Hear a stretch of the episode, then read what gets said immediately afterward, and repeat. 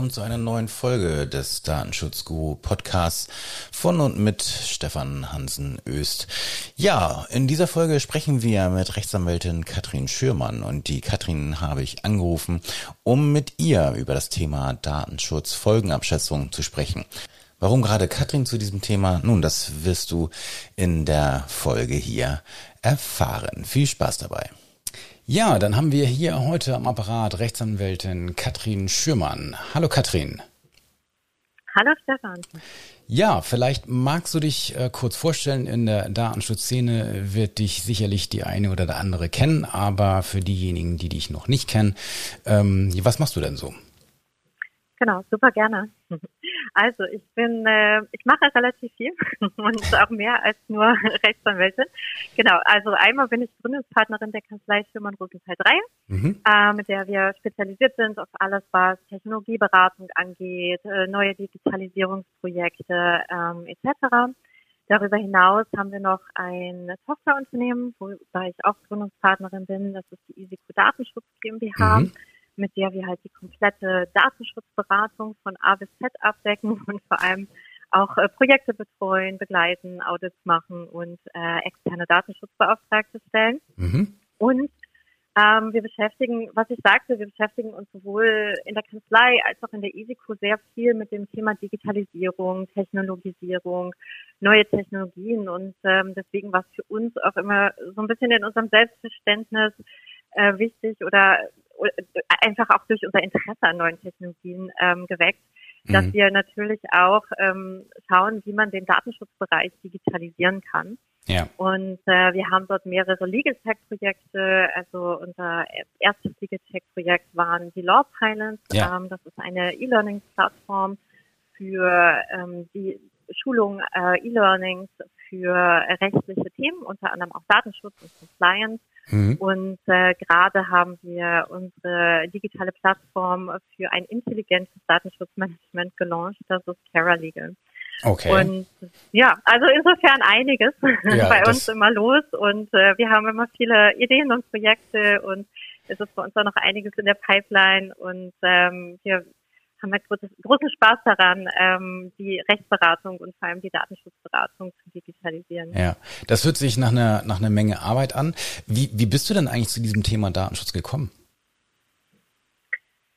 Ähm, das ist äh, schon relativ lange her. Also wir haben unsere Kanzlei so vor zwölf Jahren gegründet und ähm, waren erst, ähm, ich kam vorher aus einer Großkanzlei, meine Partnerin von, von Bertelsmann und wir haben tatsächlich ähm, sehr klassisch angefangen mit dem Thema IP und Urheber- und Medienrecht, ähm, waren dann recht stark in der Beratung hier in Berlin, wo wir uns gegründet haben, in der Beratung von E-Commerce-Unternehmen.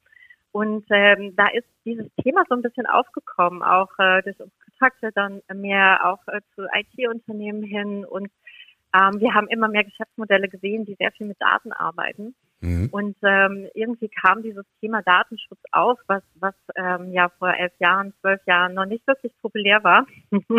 und äh, wir haben gedacht, dass das ist äh, irgendwie ein spannendes Thema und wir haben da auch einfach große ähm, Zukunftschancen gesehen, weil wir einfach, weil man natürlich da schon gemerkt hat und gesehen hat, okay, wir werden uns immer mehr digitalisieren, die Technologie ist wirklich auf dem Vorsprung und es wird immer mehr und mehr um Daten gehen. Damals gab es dann auch noch immer diese Sprüche, Daten sind das neue Öl, ja. ähm, die du sicherlich auch noch kennst. Und mhm. ähm, wir fanden es ein spannendes Thema, weil es einfach auch ein bisschen eine andere Form der Rechtsberatung ist als, als in der klassischen Kanzlei, weil man einfach viel enger und intensiver mit den Mandanten zusammenarbeitet. Und ähm, ja, wir haben uns das Thema angenommen und ähm, haben uns immer mehr darauf spezialisiert und ähm, wir finden es nach wie vor spannend und es tut sich viel und ähm, gerade mit der Technologisierung ist es einfach ein tolles Rechtsgebiet. Ja. Ähm, wo man sich auch als Jurist gut ausleben kann. Mhm. Und jetzt haben wir ja so einen Treiber der Digitalisierung mit der Pandemie nochmal, dass selbst so ein Land wie, wie Deutschland und viele andere Staaten ja jetzt nochmal so einen, so einen Tritt in den Hintern bekommen haben, um hier nochmal Vollgas zu geben im Hinblick auf die Digitalisierung von Prozessen, die wir vorher vielleicht äh, für nicht möglich gehalten hätten oder für nicht so schnell ja. umsetzbar möglich gehalten hätten. Also das ist natürlich auch ein bisschen spannend. Und da wir jetzt schon, äh, da ich jetzt schon das Thema Pandemie angesprochen habe, das war eigentlich einer der Aufhänger eigentlich. Denn heute wollte ich mit dir äh, vor allem auch über das Thema Datenschutzfolgenabschätzung sprechen. Und äh, da gibt es ja diese Corona-Warn-App und äh, die ja in aller Munde ist und es gibt auch momentan eine andere App, die mit L anfängt, die auch in aller Munde ist, äh, wo es auch ein Thema DSFA gibt und das so ein bisschen äh, verworren ist aktuell, habe ich den Eindruck. Ähm, ich will jetzt gar nicht ja. so sehr über diese Apps sprechen, ähm, aber wer sich die DSFA, also Abkürzung für Datenschutzfolgenabschätzung, wer sich die DSFA von der Corona-Warn-App ansieht, der wird da äh, unter anderem auch einen Hinweis auf, auf eure Kanzlei finden. Ähm, das fand ich so gesehen ganz spannend. Ähm, diese DSFA ist ja, die ist schon eine Weile her, dass die raus ist. Die ist jetzt, glaube ich, äh, letzter Stand nochmal irgendwie im, im März, glaube ich, äh, ähm, ist die aktual, aktu, aktualisiert worden nochmal. Ich hatte ich ja. den, ja genau. Und ähm, Jetzt gibt's da jede Menge, die daran geschrieben haben, ähm, aber der Aufhänger war eben in der Tat einfach mal so zu gucken, okay, Datenschutzfolgenabschätzung, wie geht denn sowas eigentlich? Und da gibt's ja nun ganz viel. Das fängt ja schon immer bei der Frage an, wann muss ich eine DSFA machen oder nicht? Ähm, und äh, da fangen große Fragezeichen an. Bei der Corona-Warn-App war das nun relativ, ja, sage ich mal, eher eindeutig, dass man auf die Idee kommen kann, Absolut, eine DSFA ja. zu machen. Und das natürlich, ähm, also das wäre so ein Projekt und das hätte ich mich nicht gerissen, ne? muss ich ganz ehrlich sagen. Denn ähm, äh, ist ja immer die Frage, wie macht man sowas? Ne? Und da gibt's natürlich auch verschiedene äh, ja, Ansätze. Ich würde sogar sagen, es gibt verschiedene Kulturen. Und ähm, die Wahrheit, ich weiß nicht, wie du das siehst, ähm, ist aber so, dass der, die Wahrheit steht ja letztlich im Gesetz. Denn äh, Artikel 35 der Datenschutzgrundverordnung äh, beinhaltet die oder sieht vor, welche Inhalte eine DSFA haben muss und that's it. Und ähm, dann gibt es natürlich viele Ideen, wie man das machen kann. Aber welchen Ansatz, äh, jetzt unabhängig von der Corona-Warn-App, welchen Ansatz fährst du dann da so? Hast du, gibt es ein bestimmtes Konzept oder ist das irgendwie so ein bisschen Freestyle oder äh, orientiert ihr euch dann irgendetwas oder wie macht ihr das praktisch? Genau, kann ich gerne was ähm, zu ausführen. Ähm, vielleicht kurz zur Corona-Warn-App, das war tatsächlich ähm, sehr individuell und äh, ein super spannendes Projekt, weil wir natürlich wussten, das wird jetzt wahrscheinlich die meistbeachtete DSFA sein, die es oh ja. in der Zukunft geben wird. und alle Kollegen werden sich die durchlesen. Und äh, ja, also insofern war es ein spannendes und sehr an, anstrengendes Projekt, auch weil es wirklich ähm, in, in super kurzer Zeit alles gemacht werden musste und mhm. erstellt werden musste. Und man dort einfach äh, nochmal ganz anders ähm, natürlich in so, in so einer Gemengelage ist zwischen Politik und Pandemie und ähm, Datenschutzbehörde und mhm. ähm, also insofern sehr, sehr spannendes Projekt, sehr einzigartig und wir schreiben gerade an der Version 2.2, also es hat noch nicht aufgehört. Oh es gibt noch weitere Aktualisierungen. Gut, aber vielleicht mal generell dazu, weil das war wirklich sehr, sehr spezielles Projekt. Ähm, wie machen wir das? Ähm, ich es gibt aus unserer Sicht nicht wirklich ein Modell oder eine Methodik. Ähm, wir haben uns alle angeguckt, wir haben uns das Standarddatenschutzmodell angeguckt, wir haben uns die ISO-Normen angesehen etc. Es gibt verschiedenste Vorlagen, wenn man wirklich im, im Netz danach mhm. sucht. Im Ergebnis ist es für uns etwas, ähm, ich glaube, die, das, was rein muss, ist klar, wie du schon sagtest, das steht in der Datenschutzgrundverordnung. Und äh, die Methodik äh, muss man ein wenig äh, für sich selbst finden als mhm. Unternehmen. Ähm, weil der größte Fehler, den man wirklich sagen, machen kann als Unternehmen, ist zu sagen, okay, wir machen jetzt unsere DSFA äh, nach dem und dem Standard. Äh, man hat aber gar nicht ähm, den Background dafür, das zu machen. Man versteht vielleicht auch einiges nicht, wie es da drin gemacht ist. Oder es passt überhaupt nicht zum Unternehmen. Mhm. Und ähm, wir gehen wirklich meistens so vor, dass äh, wir ähm, haben natürlich auch unsere Methodik, wie wir standardmäßig DSFAs durchführen, passen das aber wirklich jedes Mal auf das individuelle Projekt und das Unternehmen an. Und ähm, ja, im, im Prinzip ist es so ein bisschen Cherry-Picking aus dem, was es ähm, tatsächlich gibt, zu schauen, okay, was, was sind wirklich, äh, was sind die guten Ansätze, wie können wir die zusammenbringen und wie macht es jetzt einfach auch Sinn hier für das, dieses Verfahren, was ich beurteile, oder wenn wir einen Standard für Unternehmen entwickeln, was macht Sinn für, für das Unternehmen? Wer, wer kann da überhaupt im DSFA-Team sitzen? Ähm, wie kann da eine Risikoanalyse durchgeführt werden? Welche Manpower steht auch dahinter? Äh, weil das ist natürlich auch immer ein Thema. Was, was will ich für eine DSFA machen? Geht es mir darum, etwas zu dokumentieren, ähm, ein Verfahren, was mir vielleicht gar nicht so wichtig ist, oder brauche ich tatsächlich ähm, mein Kollege hat immer äh, Wow DSFA genannt. brauche ich wirklich eine DSFA, wo ich sage, okay, das ist ein Verfahren, das ist A, Kernbestandteil unseres Unternehmens, das ist wichtig, das ist neu, äh, da kann es zu Diskussionen kommen. Gegebenenfalls müssen, diskutieren wir das noch einmal mit den Aufsichtsbehörden. Das ist vielleicht auch ein Thema, was äh, in der Presse diskutiert wird. Da heißt es natürlich, eine, eine noch gründlichere DSFA zu machen mhm. und ähm, gegebenenfalls einfach auch entsprechend die Methodik anzupassen. Also äh, im Gegensatz zu Standard DSFAs eben, wenn ich, wenn ich ein spezielles Projekt, Produkt habe, da natürlich auch auf diese Gegebenheiten anzupassen. Und das ist, glaube ich, auch ein bisschen der Vorteil von der DSGVO und, und äh, von der Thematik DSFA, dass ich eben nicht ein starres Konstrukt habe und nicht ein starres Modell habe. Auch wenn das, glaube ich, von Unternehmen teilweise so empfunden wird, ich, ich weiß nicht richtig, wie ich es machen soll, ist es aus meiner Sicht eher eine große Chance, wirklich das äh, individuell auf das Unternehmen anzupassen und zu sehen, welche Form der DSFA passt zu mir, in welchem Standard orientiere ich mich, das macht auf jeden Fall immer Sinn mhm. und wie passe ich das für mich an. Mhm. Okay, ähm, das beruhigt mich insoweit, weil ich das tatsächlich ganz, ganz ähnlich mache. Ähm, ich, man, man ja. guckt sich natürlich immer an, für wen schreibt man das. Ähm, und wenn das jetzt äh, so klar ist, sage ich mal, bei einer Verarbeitung, dass die irgendwann mit hoher Wahrscheinlichkeit bei einer Aufsichtsbehörde landet, dann würde ich mir schon überlegen, ob ich mich zumindest am Standarddatenschutzmodell, also am SDM, orientiere. Ich Richtig. bin aber und ich werde auch kein Fan mehr vom SDM, weil ähm, das, ich habe es wirklich jetzt gerade vor ein paar Monaten nochmal ernster versucht, mich damit äh, zu beschäftigen und es gut zu finden. Und es tut mir leid, ich weiß, dass da viel Arbeit drin steckt, aber ich kann es einfach nicht gut finden. Ich halte den Ansatz schon für äh, grundlegend falsch. Aber das ist jetzt sicherlich kein Thema. Ähm, ich bin aber auch genauso wenig Fan jetzt äh, von, von der ISO-Norm äh, 29134 oder was es ist.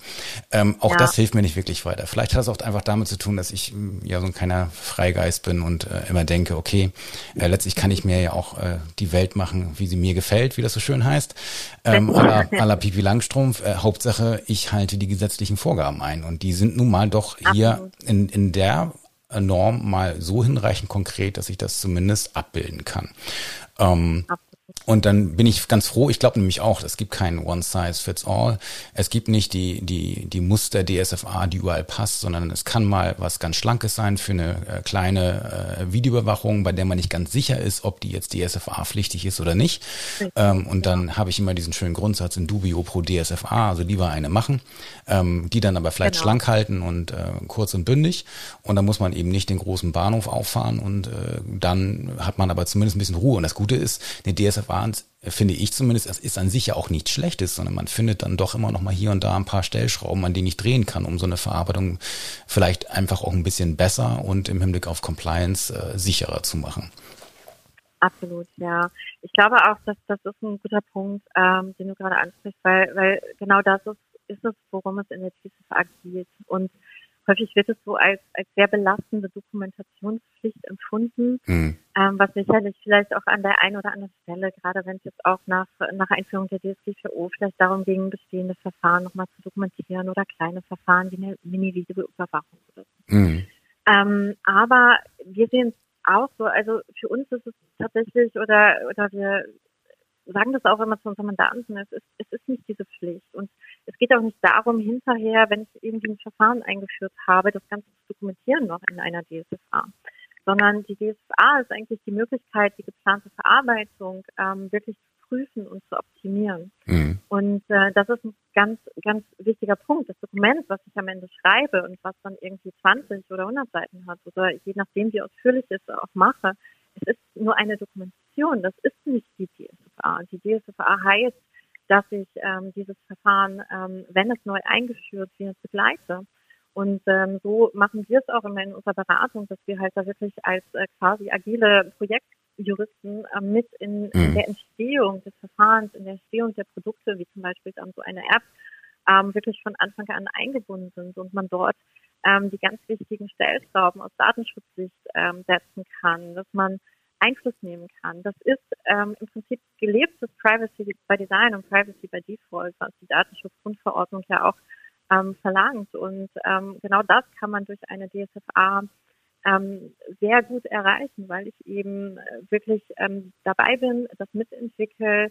Ähm, dort werden auch schon die ersten Risiken geprüft. Ähm, man kann dort äh, bereits Maßnahmen einführen etc. Und am Ende, das ist dann sozusagen die Kirsche auf der Sahnehaube, wenn ich es fertig habe, ähm, dokumentiere ich das eben auch noch in einer schönen DSVA und dann äh, habe ich noch je nach Anspruch dann eben noch ein sehr gutes Dokument oder nicht. Aber ich glaube, das ist, das ist was ganz Wichtiges, sich wirklich klar zu machen, dass, dass es darum nicht geht, sondern es geht um die Begleitung des Prozesses und es mhm. geht darum, ähm, gute Datenschutzstandards ähm, in ein solches Verfahren ähm, einzufügen und äh, was auch sehr, sehr gut gelingt und ähm, wodurch ähm, Unternehmen natürlich auch einen großen Vorteil haben, wenn sie dann eben ähm, sehr gut strukturierte Verfahren haben, die eben äh, bereits im Kern datenschutzkonform sind. Mhm.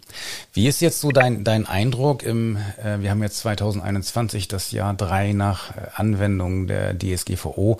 Bei euren Mandantinnen, ähm, findet das jetzt mittlerweile eher so äh, Verständnis das Thema oder ist das immer, was heißt immer noch, oder ist das eher so die Richtung, ja, wir müssen das halt machen? Also nicht nur generell DSFA, sondern das ganze Datenschutzgedöns, äh, wie wir in Norddeutschland sagen. ähm, ich würde mal sagen, das ist nach wie vor unterschiedlich bei den verschiedenen Mandanten und vielleicht auch aus welcher Industrie man kommt. Aber grundsätzlich ist, der Trend ähm, aus meiner Sicht ganz klar ersichtlich, dass Unternehmen, ähm, sich, die sich natürlich auch sehr viel mehr jetzt mit Technologisierung, Digitalisierung beschäftigen, auch mehr und mehr erkennen, ähm, dass Datenschutz dort einen großen Mehrwert ähm, für sie bietet. Mhm. Und ähm, dass es in der Zukunft auch darum gehen wird, sich über solche Dinge Gedanken zu machen, wie manage ich eigentlich meine Daten innerhalb des Unternehmens, wie möchte ich als Unternehmen damit umgehen. Ähm, welche Ethik lege ich vielleicht dann auch an den Tag äh, mit den Daten, die mir in welcher Form dann auch immer, im Gesundheitsbereich, E-Commerce oder wo auch immer ist, anvertraut sind. Was möchte ich mit denen machen? Wie möchte ich es mit denen machen? Und dann haben wir natürlich auf der anderen Seite die, die sehr schnelle technologische Entwicklung, die es dann eben auch erforderlich macht, äh, dort datenschutzrechtlich ähm, die entsprechenden Stellschrauben ähm, zu setzen. Und das, was wir sehen, ist, ähm, dass das Thema ist, viele Unternehmen, die wir in der Betreuung haben, haben mittlerweile einen, einen ganz guten Reifegrad, was, was die DSGVO-Umsetzung angeht. Mhm. Und ähm, gerade ist auch passiert relativ viel, weil viele Unternehmen höchstwahrscheinlich auch durch die Pandemie jetzt wirklich diesen, diesen Digitalisierungssprung nochmal machen ja. und viele neue Methoden eingeführt wird, viel mit KI-Technologie gearbeitet wird, wo ich dann natürlich auch eine DSA benötige und ähm, das, was ich wirklich sehe, ist, ähm, dass da dieser Wert, was ich gerade sagte, das als Chance zu sehen und als Begleitung zu sehen, auch mittlerweile erkannt wird von den Unternehmen und das eben nicht als lästige Pflicht gesehen wird, sondern als ein ganz wichtiger Baustein, um solche neuen Technologien in das Unternehmen ähm, einzuführen. Und ähm, ich glaube, da strukturieren sich auch ähm, aus, aus, aus meiner Erfahrung jetzt, was ich so sehe bei Mandanten, auch gerade viele Unternehmen um. Ähm, es gibt mittlerweile also auch für das Thema Datenschutz, teilweise in den Nachhaltigkeitsstrategien drin sind, dass man sich Gedanken macht, wie man ethisch umgeht, dass es auch solche Positionen gibt wie Chief Data Officers, mhm. ähm, die sich eben nicht nur aus Datenschutzsicht damit beschäftigen, sondern eben auch aus, aus ähm, Unternehmensperspektive und aus der Sicht ähm, einer Unternehmensstrategie. Mhm. Ja, das, äh, das ist interessant, dass sich da was tut in vielen Unternehmen. Ich mache, glaube ich, eine, eine ähnliche Beobachtung ähm, ja. dass, dass doch dieses Thema mittlerweile als wichtig anerkannt wird und nicht nur als nur lästig, sondern dass es eben in der Tat offensichtlich auch gerade bei den neuen Technologien, du hattest jetzt schon KI angesprochen, ähm, dass eben auch da erkannt wird, dass, dass die eben sozial relevant sind und dass die natürlich irgendwie auch eine Art von Begleitung brauchen und dass das eben auch beinhaltet, dass Dinge wie Datenschutzrecht einzuhalten ist, beziehungsweise man sich eben anguckt, okay, wie können wir jetzt an dieses Thema rangehen? Um da ja. ähm, Compliance zu erreichen und vielleicht eben auch einen Mehrwert für die, für die Verbraucherinnen und Verbraucher, je nachdem. Ähm, Katrin, an dieser Stelle schon mal schon mal vielen Dank. Ähm, es gibt ja bei bei anderen Podcast-Kolleginnen und Kollegen häufig mal die Frage, welche Norm man äh, für am äh, äh, verunglücktesten hält in der DSGVO. Die Frage möchte ich dir nicht stellen. Ähm, ich habe mir mal überlegt, dass ich jetzt aber vielleicht ab und an mal an die Interviewpartnerinnen und Partner die Frage stelle, äh, wenn du jetzt so eine rechtliche Fragestellung bekommst, die du nicht aus dem Ärmel schütteln kannst, du musst in der Kommentarliteratur nachschauen. Welchen Kommentar, in welchen Kommentar, Gesetzeskommentar schaust du zuerst rein? Also ich habe hier natürlich, weil ich da selber mitgeschrieben habe, den Auernhammer stehen. Ja, ist klar. da guckst du natürlich zuerst rein, das ist klar. Da ja, gucke ich natürlich zuerst rein. Und danach? danach, danach ähm, mache ich es ein bisschen abhängig davon, ähm, was um was für ein Thema es geht. Äh, ob ich da eher in einen äh, etwas behördennäheren Kommentar schaue ja. oder in den etwas strengeren Kommentar, wie zum Beispiel den Simitis oder ja.